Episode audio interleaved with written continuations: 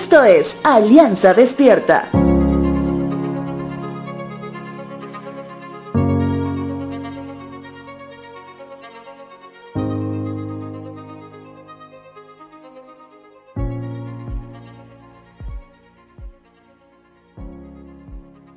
La palabra misericordia, como la conocemos en español, proviene de dos palabras en latín, miser y cor, que se podría traducir como la miseria del corazón. En ese sentido, la aplicación de la palabra misericordia debería tener un énfasis mayor, ya que ésta nos hace conocer que quien tiene misericordia puede sentir como suyo su necesidad o su dolor. La pregunta hasta aquí es, ¿has sentido misericordia por alguien según su correcta definición?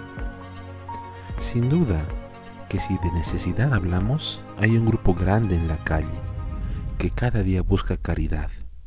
La gran diáspora de migrantes provenientes de regímenes de izquierda posmodernos inundan las calles anhelando que sintamos su dolor. Dios conoce todo ello.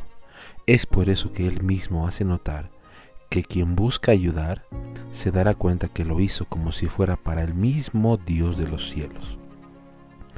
Evangelio de Mateo, capítulo 25, versos 35 al 39 dice lo siguiente porque tuve hambre y ustedes me dieron de comer, tuve sed y me dieron de beber, fui forastero y me dieron alojamiento, necesité ropa y me vistieron, estuve enfermo y me atendieron, estuve en la cárcel y me visitaron.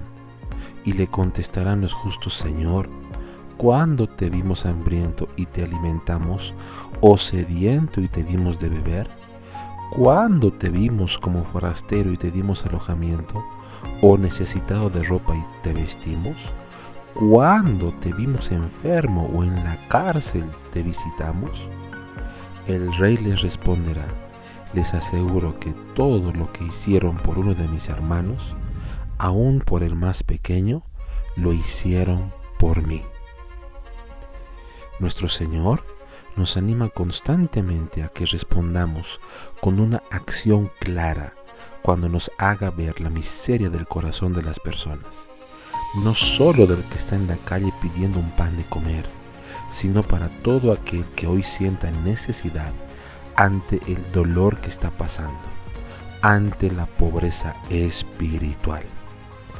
Te dejo con el siguiente versículo. Proverbios capítulo 19, verso 17.